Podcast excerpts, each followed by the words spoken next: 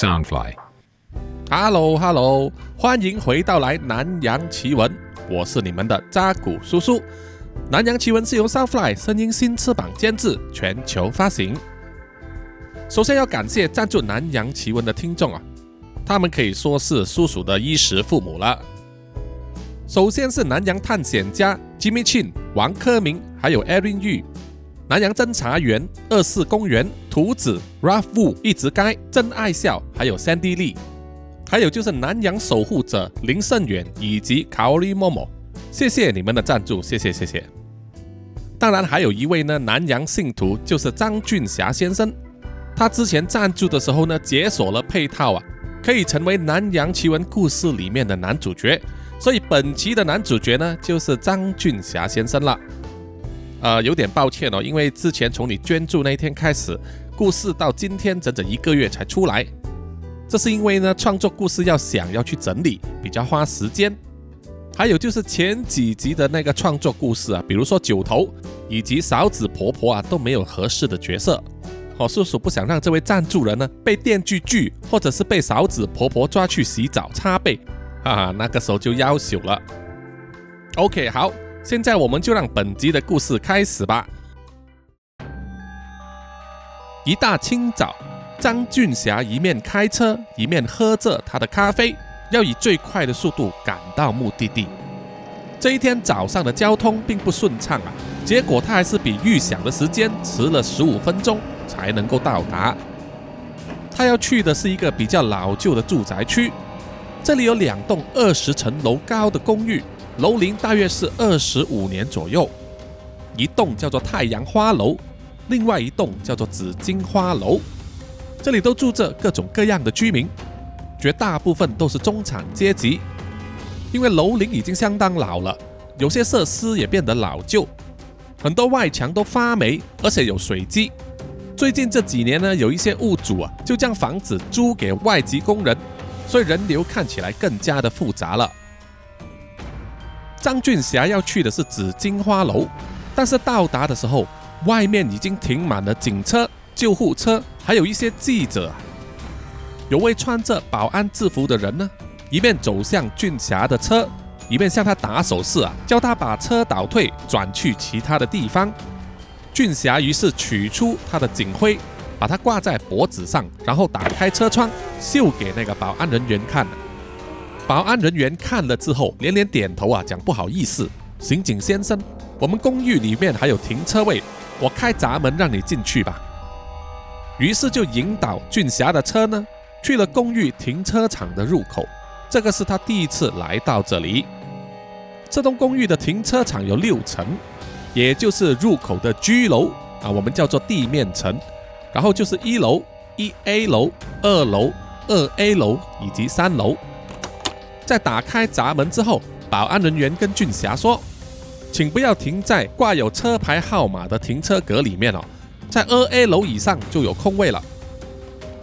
俊霞当时没有多想啊，只是点点头，就把车开了进去。在停车场里面转了一圈又一圈，他看到这里停的车并不多，但是每个车位都贴有一个车牌，可能很多人都出门上班了吧。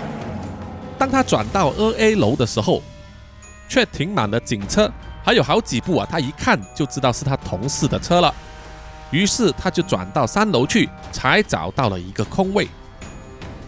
而在他的空位旁边，停了一台废弃的车，上面呢铺满了厚厚的灰尘，四条轮胎呢也泄气了，都不知道被弃置在这里多久了。因为看起来很脏啊，俊霞下车的时候呢，就尽量缩着他的身体，不要碰到隔壁那辆废弃车。然后他就走过去楼梯间。乘搭老旧的电梯到了十二楼，电梯门一打开，就看到整个楼层的走道啊，都站满了警察、医护人员、监视人员，还有一些住在这里的邻居大婶吧，他们都在好奇的讨论着。俊霞就笔直的走到了发生事故的一二零六号单位，他首先看到的就是医务人员呐。用担架抬着一个全身软血、看起来只有十七八岁的女生离开，而大厅就躺着一具血肉模糊的尸体，监视人员正在采样、拍照、收集物证。死者是一名大约五六十岁的女人，瞪着眼睛啊，死不瞑目，双手几乎被砍断了，应该是用来抵挡攻击吧。俊霞一直走到最里面的主人房，那里也是人头涌涌，床上躺着一名中年男人的尸体，全身是血，头已经开了一个大洞啊，一些脑浆还粘在墙壁上，右手还握着一柄染血的菜刀。而在主人房隔壁，看起来像是女生的房间，就看到他的拍档肥忠就坐在那里，和另外一名比较年轻的警员说话，一直在拍着他的肩膀啊，好像在安慰他。那名年轻的警员好像受了惊吓，双手在发抖啊。肥忠看到俊霞来了之后，就大喊说：“哦哟，大侠终于出现了！”大侠就是肥忠给俊霞所取的外号。而俊霞也给肥忠取另外一个外号，叫做宗师。他们两个人的外号在重案调查组里面呢非常有名，连同事们呢甚至会称呼他们的直属上司叫做盟主，武林盟主嘛。所以整个调查科好像变成一个江湖了，连所有组员之间的对话也常常带有武侠梗。听到了肥忠的询问呢，俊霞的回答就是：“哎呀，宗师。”就算我有轻功啊，我的车可没练轻功啊，我能够赶到来已经算不错了。什么情况啊？宗师又拍了拍那个年轻警员的肩膀，然后又拉着俊霞呢走去外面啊，站在露台那边跟他说：“早上的邻居报警说这一家人很吵闹，大喊大叫的，就报了警，让巡警上来查看。来到的时候就看见了。”男死者彭元帅怀疑是吸毒过量，拿着菜刀挟持着自己的老婆，也就是女死者张丽，还有他们的女儿彭彩燕。刑警叫了支援，便衣组的兄弟啊，就是刚才那位年轻的帅哥，刚好住在这里的八楼，就跑上来帮忙控场，要劝男死者彭元帅弃邪投降。可是彭元帅发疯起来，不单砍伤了巡警。还砍死了要保护女儿的张丽，于是我们的帅哥便衣呢就迫于无奈开枪把彭元帅打死了。那是他第一次开枪，所以需要时间调整一下。我跟他聊过了，应该很快会没事的，毕竟还是救了年轻的女儿彭彩燕啊。张俊霞点了点头，摸着自己的下巴，感觉到刚长出来的胡子啊刺刺的，然后他又说：“应该还有其他发现吧。”肥中用他肉肉的手掌啊，取出他的手机，给俊霞看一系列的照片，是好几颗粉红色的药丸，药丸的上面有一棵树的标志。俊霞看到之后啊，瞪大了眼睛说：“快乐树。”肥中点点头说：“没有错，藤元帅就是吃了快乐树，然后发疯的。这个已经是这个月的第三宗了，和快乐树有关联的案件，而且。”全部都发生在这一带，方圆两公里之内。张俊霞皱着眉头说：“方圆两公里吗？那么说，药头就是在这一带活动了。”肥忠也点头说：“没有错，流去其他地方的数量很少，而活动又集中在这一带的话，这附近的某个地方应该就是药头的藏身之地。”张俊霞转身望向露台外面的风景啊。周围的房子都是非常老旧，而且出了名龙蛇混杂，自然是很适合毒品交易的地方。然后他又转身对肥忠说：“我们去周围隔壁问问邻居吧，看这个彭元帅平时到底在什么地方出入，和谁在一起，看看能不能找到可疑的人士。”肥忠点点头，于是两个人呢就走出了公寓，很有默契的，一个人往左，一个人往右。挨家挨户的去问他们想要知道的资讯，问了上上下下几十户，还有在走廊上遇到的居民呢。已经到了下午三点钟，饿扁了的俊霞和肥忠就在附近的一家经济餐厅吃着干捞面，顺便交换一下各自收集到的情报。肥忠很能吃啊，一吃就是两碗。吃饱了的俊霞拿出了他的香烟和打火机。就大声的喊道：“老板，烟灰缸。老板只是瞟了他一眼啊，用手指了指墙壁上的标志。俊霞转过头去看啊，上面贴着一张通告啊，市政府下达的禁令，禁止食客在餐厅抽烟，违法者将被罚款三百。俊霞看了之后还不以为意啊，把香烟含在嘴中，然后秀给餐厅老板看他挂在脖子上的警察徽章。老板看了以后还是目无表情啊，只是摇摇头表示没有烟灰缸。俊霞翻了翻白眼。拿起打火机，正要点燃香烟，就被肥中一把抢去了打火机。他说：“哎，你要抽的话，带回去外面再抽，要给市民立一个榜样嘛。”俊霞无奈啊，只好把香烟放回去烟盒里面，然后就说：“你查到什么啊？”肥中还在吃着面呢，就示意俊霞先说。俊霞拿出他放在外套里面的记事本，然后说。综合我访问过的居民的意见，这里的人流太复杂，各种年龄、各种国籍、各种职业的人都有，而且居民和居民之间大多数都没有交集，很多住客住了几十年都不知道隔壁家是什么人。哎呀，真是好冷淡的社区啊！肥中终于吃完了面，放下了碗筷，然后说：“你没住过这种地方，你不知道，就是因为人流复杂。”罪案很多，居民怕惹事，所以大多数都是自扫门前雪。一般人回到家之后啊，只要到了晚上，就绝对不再出门了。会在外面流连的，大多数都是不正经的人。俊霞叹了一口气啊，把记事本收回自己的外套，然后说：“那么你又收集到什么啊，宗师？”肥中回答说：“有。”有两个住在不同楼层的居民都跟我反映说，他们透过露台往下看，有一名住客常常在晚间呢走出来，在大楼的周围散步，常常和外面来的人或者车子呢接触，然后双方又各自离开。俊霞翘起了一边眉头啊，说：“诶，这个有点可疑，可能出来交易毒品哦。有说这个人是长什么样子的吗？”肥中回答说。他们从高楼望下去，可以看到的角度有限，而且又是晚上。只是说，这个人每次都穿着一件外套，头上戴着一顶针织帽。俊霞把饮料喝完，然后把剩余的冰块倒进嘴里，咔啦咔啦的咬着，然后问：“为什么会特别注明是针织帽呢？”肥中说：“我也是有问他们，居民说，因为从上往下望啊。”这个帽子周围都没有边，肯定不是亚石帽了。在这里那么炎热的天气，哪有人会戴针织帽啊？俊霞点点头说：“有一点道理。那么你应该吃完了吧？吃完的话，我们就去保安处问一问，看看有没有闭路电视录下什么画面啊，可以让我们检查的。”肥中做了一个手势，然后就举手喊买单。紫金花楼的保安处就设在主要电梯的旁边。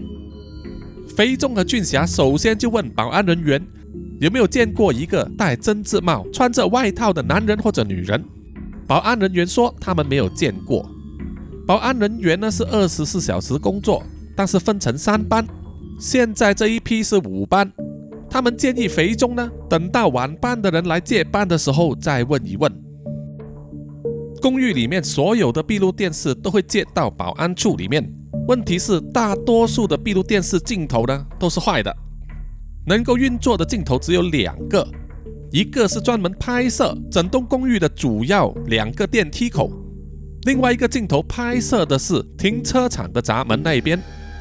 而且因为系统老旧呢，拍摄的影片只会储存三天，然后就会被删除掉，循环再用。这样子就让肥中和俊霞的调查难度呢大大的增加。他们两个人花了好几个小时在那边翻看过去三天的闭路电视影片啊，都没有找到一个戴针织帽的人在画面里面出现。于是啊，为了要查清这个人的身份，肥忠和俊霞呢只好发挥他们当警探的两种基本功之一。啊，第一种呢就是脚力了，要能够走访所有的地方；第二种呢，就是有耐心的守株待兔，也就是监视了。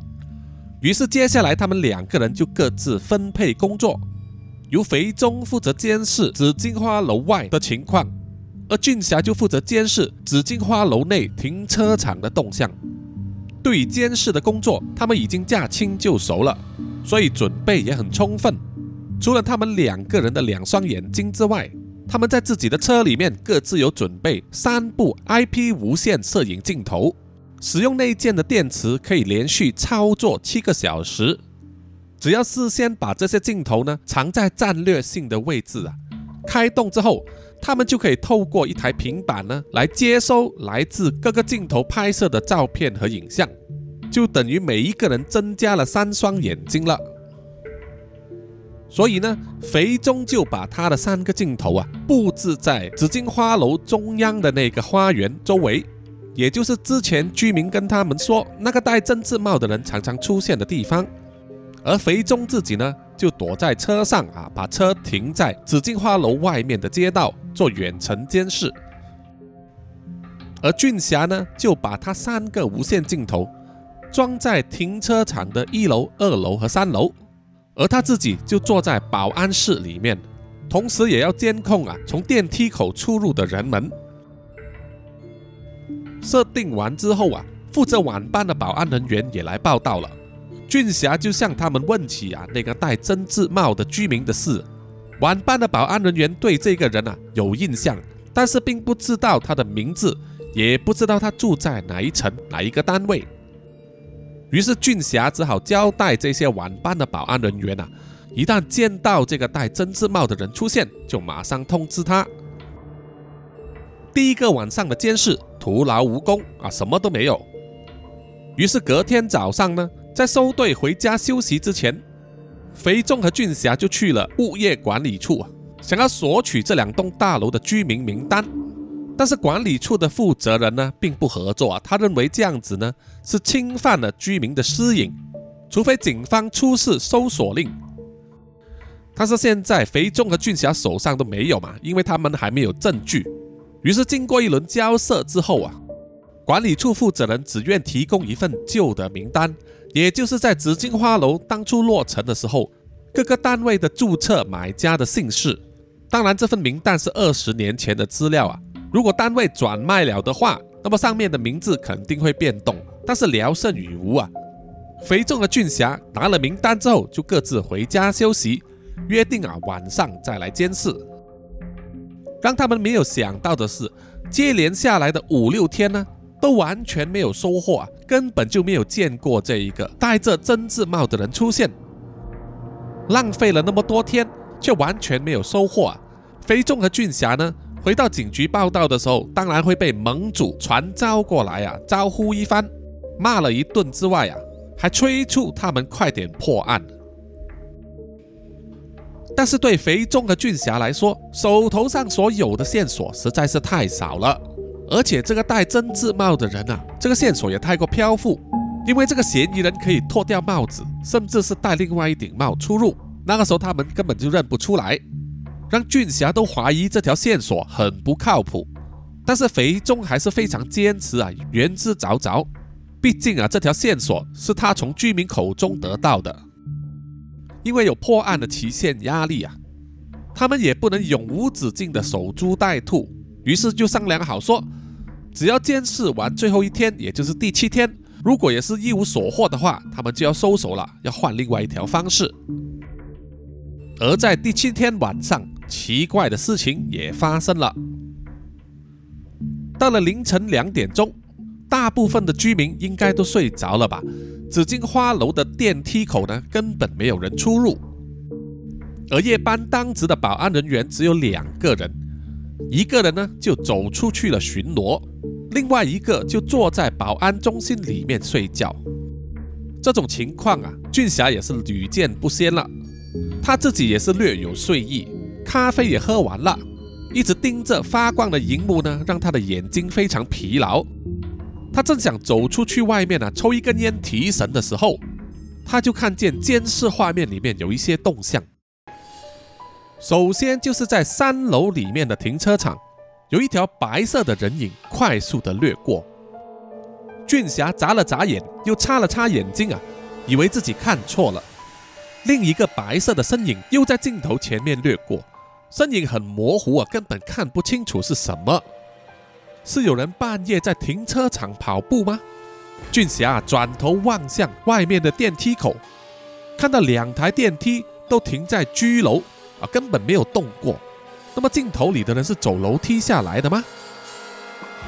这个时候对讲机传来了肥中的声音：“哎，大侠，有一台很可疑的车停在紫荆花楼外面了，你那边也要留意一下。”肥中在外面看到的。是一台中古的双门跑车，车身是重度的改装，车底还随着车里面的音乐闪着蓝色的 LED 冷光。车里面坐着两个一直在抽烟的人呐，一看就知道不是善类了。肥中心想，这两个人很可能就是来跟药头拿货的。肥中记下了他们的车牌，再拍下了照片作为存证。这个时候。紫荆花楼里面，其中一台电梯也动了，是楼上的某一层有人在呼叫电梯了。俊霞一面盯着那台电梯要上到哪一层，一面又要观察他的监视画面呢。不一会之后，俊霞留意到啊，电梯停在第二十楼，表示说，如果这个时候要下来的就是那个戴针织帽的人的话，他就住在二十楼其中一个单位了。这个时候啊。保安处外面电梯口的热光灯管开始闪动，好像快要坏掉一样。俊霞心想啊，怎么在这个节骨眼上闪动啊？如果热光灯管真的坏掉的话，那么他就没有办法看清楚电梯里面走出来的那个人的样貌了。俊霞又瞄一瞄他的平板上的监视画面啊，这个时候他就看到两条人影出现在停车场的二楼。其中一条人影好像跌倒在地上，而另外一条人影就扑上去，疯狂的攻击跌倒的人。俊霞有点不敢相信自己的眼睛啊，在三更半夜停车场居然发生这种事情。他拿起平板放大那个画面来看，画面上看到躺在地上的是一个女人，全身浴血，已经不动了。而站在她身旁是一个披头散发的男人。右手好像握着一件武器啊，他就站在那里，死死地盯着地上的那个女人。俊霞看了看，就发现，哎，那个披头散发的男人怎么有点熟悉呀？当画面上看到那个披头散发的男人转身要走，面对镜头的时候啊，俊霞就看到了那个披头散发的男人，就是一个星期之前发生在楼上十二楼的单位，因为吃了快乐素的软性毒品。而发疯把老婆砍死的彭元帅啊！俊霞不敢相信自己的眼睛，他努力地注视着画面里的所有细节。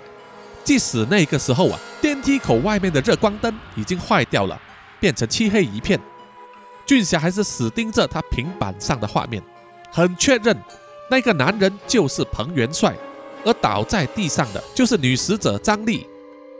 这到底是怎么回事？这两夫妻不是在一个星期前就死掉了吗？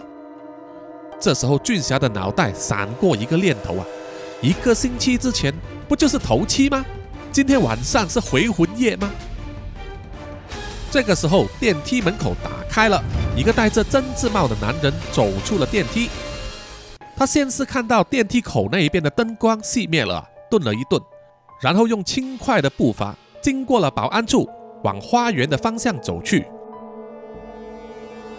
这个时候，躲在保安处里面的俊霞发现了戴针织帽的男人经过，就马上按下他的对讲机说：“宗师，宗师，有料到戴针织帽的男人出现了。”肥中听了就回答说：“好啊，给我盯紧他，我们要在他们交易之后啊抓一个现行。”俊霞听了之后，准备放下手上的平板，去跟踪那个戴针织帽的男人。这个时候，他就瞄到啊。画面上出现了奇怪的东西，吸引了他的目光。画面里面显示的还是停车场的二楼，张丽依然躺在地上，而彭帅却看起来非常的惊慌失措，好像要往后逃，可是又逃不掉的样子。而画面的黑暗角落，出现了一个黑黑的四方形的东西，它的体积比人还大，而且好像还有双手和双脚，慢慢的往张丽和彭帅的方向走过去。肥中在车子里面呢，掏出他的望远镜，一直望着可疑车子里面的人，然后他又看到戴着针织帽的男人现身了。可疑车子里面的其中一个人也下了车，跟他打招呼聊天。肥中啊，紧张地监视他们的一举一动啊，留意他们的双手有没有拿着东西在交易。到目前为止呢，戴着针织帽的男人依然是双手插在外套的口袋里面。肥中紧张的手心冒汗，心中一直喃喃自语的说：“快点交易啊，快点交易吧。”而俊霞依然被他的监视画面吸引住了，他看到那个四方形的东西。向着彭元帅抛出了好像铁链一般的东西，把他缠住。而彭元帅一直在挣扎，想要挣脱铁链的枷锁，可是都不得要领啊！那个东西用铁链抓到彭元帅之后，就开始收紧，把彭元帅拉向他，然后伸出一条长得离谱的手臂，抓住了彭元帅的脖子，然后又慢慢的往前走到躺在地上张力的尸体旁边。伸出另外一只手呢，抓住了张力，然后拉到他四方形的身体里面，把张力吞噬掉了。接着他又抓着彭元帅呢，继续前进，消失在转角的斜坡。俊霞瞪大了眼睛啊，马上切换监视镜头的画面，切换到了一楼之后，就看见那个四方形的怪物从二楼走下了一楼。然后走到其中一台废弃的车子旁边，打开了车门，把彭元帅丢进去，然后关上了车门。而同一时间，在紫荆花楼外面监视的肥中，看到戴着针织帽的男子从外套的口袋里面掏出一包东西，交给另外一个可疑的男子，来交换他手上的一卷钞票。肥中通过对讲机对着俊霞大喊说。实锤了，实锤了！他们交易了，抓人了！在对讲机传来肥中的声音的时候，俊霞才如梦初醒。他之前在平板荧幕上看到的东西已经不见了，停车场已经完全恢复正常。他才想到说要去抓人，于是就狼狈地跑出保安处，往公园的方向跑去。而肥中一打开车门要下车去抓人的时候啊！就被可疑车辆里面的司机发现了，他马上跟刚做完交易的同伙大喊：“有警察，快跑！”戴着针织帽的男子也同一时间转身逃跑。刚交易完的那个人呢，就马上跑回车里。司机吹下油门啊，以最快的速度逃离紫荆花楼。肥仲也只好坐回自己的车上，开车尾随，同时使用对讲机呢呼叫指挥中心。说出了可疑车辆的车牌号码，要求在附近的警车支援，并且在主要的通道设定路障。当俊霞跑到公园之后啊，他就看见戴针织帽的男人在他两百米之外的距离啊跑过，于是他马上追过去。可是因为双方的距离实在相差太远了，很快的就失去了戴针织帽的男人的踪影。气喘如牛的俊霞又气又累啊。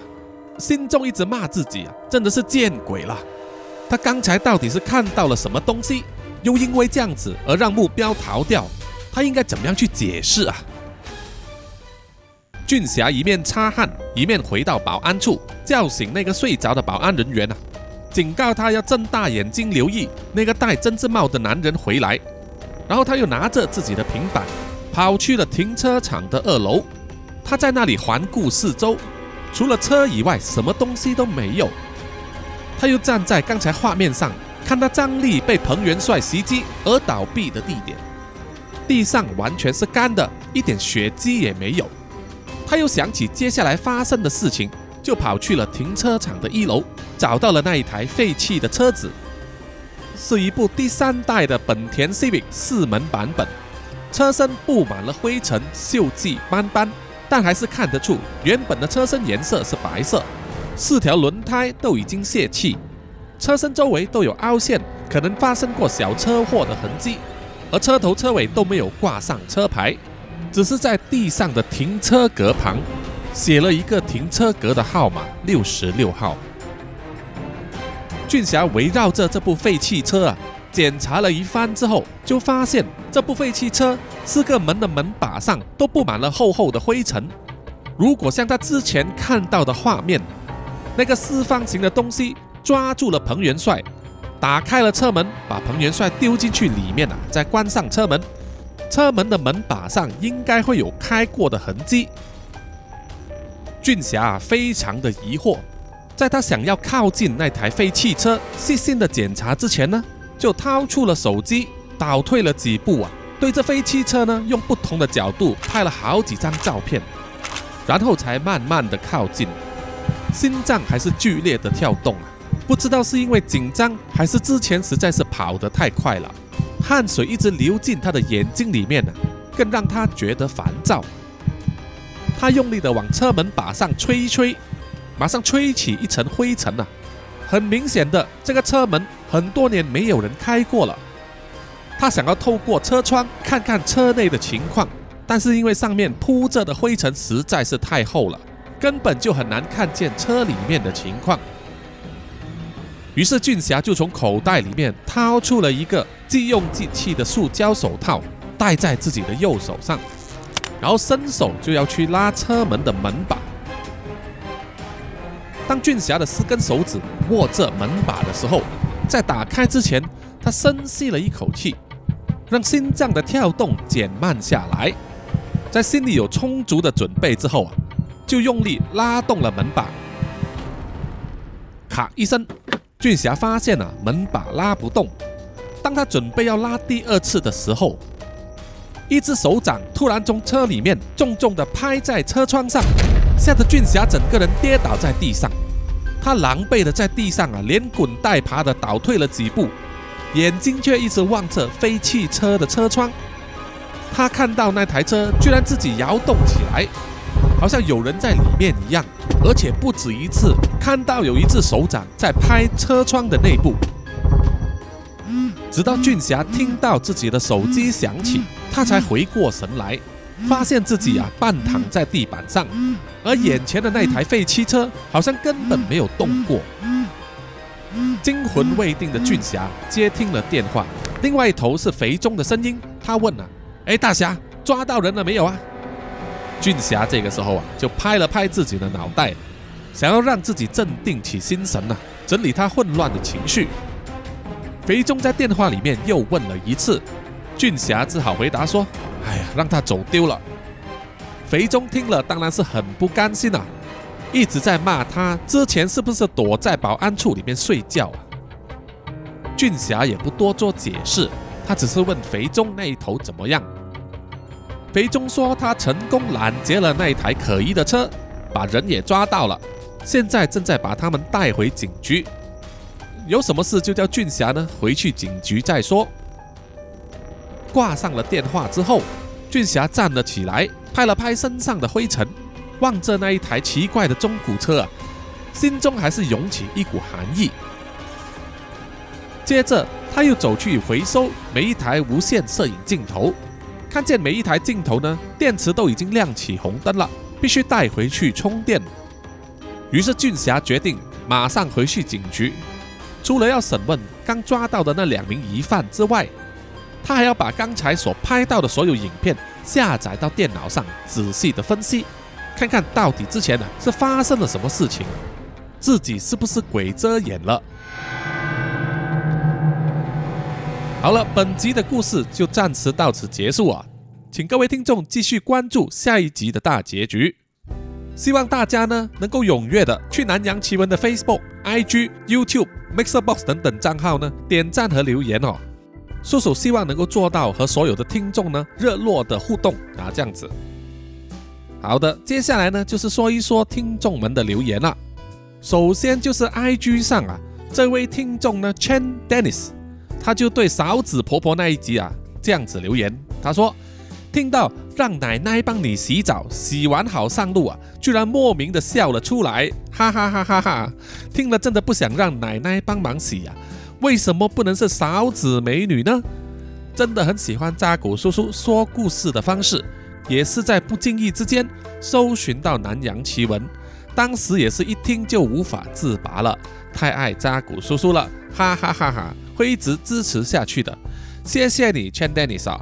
可能嫂子婆婆年轻的时候也是美女呢，啊，不过在故事中我没有说到啊，呃，嫂子婆婆会帮人洗澡的原因呢，是传说中啊，她会把被她弄死的那些人的身体呢洗干净，然后用草席包起来啊，就好像他们拿去下葬的情况一样，所以才有嫂子婆婆帮你洗澡的这种说法。接下来这位听众呢是 ivy 一九二五，他说让我听到很害怕，很喜欢听扎古叔叔说故事啊，谢谢你，谢谢你。然后就是这位听众 adm loxley 啊，他说我之前看到了康纳插图，才在想哪一天会不会合作，居然真的要发生了，期待。谢谢你，确实呢，叔叔已经跟偷听史多利那边录音了，跟康纳和卡拉都聊过了，现在就是等 Eric 去剪接啊。我们就耐心的等待吧。有更新消息的话，叔叔一定会通知各位听众的。接下来是在 Mixer Box 上的留言，这一位听众叫做卡拉脑粉，他说推一个，其实我是从偷听那边连过来的，真是期待啊！谢谢你，谢谢你。下一位是 VV 六，他说：哦，等不及要听锄头爷爷了啦。好的，好的啊！出头爷爷的故事其实已经准备了，正在安排呢，看哪一集的时候上线。然后就是我们的南洋侦查员图子，他说耳朵听扎古叔叔的故事啊，心脏跳得很激动啊。下一位听众呢没有名字，他的头像是一只小柴犬啊，他留言说非常喜欢。然后就是这位听众星星，他说陪伴我开车煮饭很棒，丰富了我的生活，谢谢你，谢谢你。叔叔呢也是喜欢在开车的时候听 podcast。接下来呢就是针对第一百零八集夺命分手炮的留言哦，因为录这一集的时候呢，正好这一集上线哦。我们的南洋探险家 Ralph 就说这一个真的很扯啊，但叔叔讲的最好的部分是说印尼找女朋友或者老婆，不像中国贪官污吏啊，可以有一百个小老婆这一段，听了会会心一笑呢啊，没有错啊。谢谢你懂得叔叔要说的这个梗啊，然后接下来是 Nicky C，他说好可怕，不敢想象女孩当时的痛苦啊。然后就是 Hanna 六，他说根本就是魔鬼成山。没错没错哈，叔叔在收集这宗案件的相关新闻的时候看了也是一直摇头啊。哎呀，只能慨叹呢人心险恶啊。最后呢就是我们的南洋侦查员二十公园，他就留言说这一集的附注说的超好。谢谢你，谢谢你哈。OK，听众的留言呢，暂时就是这么多，谢谢大家。也希望各位听众呢，积极的、踊跃的留言哈，让叔叔在节目的后段可以读出来，跟所有人分享。我们下一集再见，拜拜。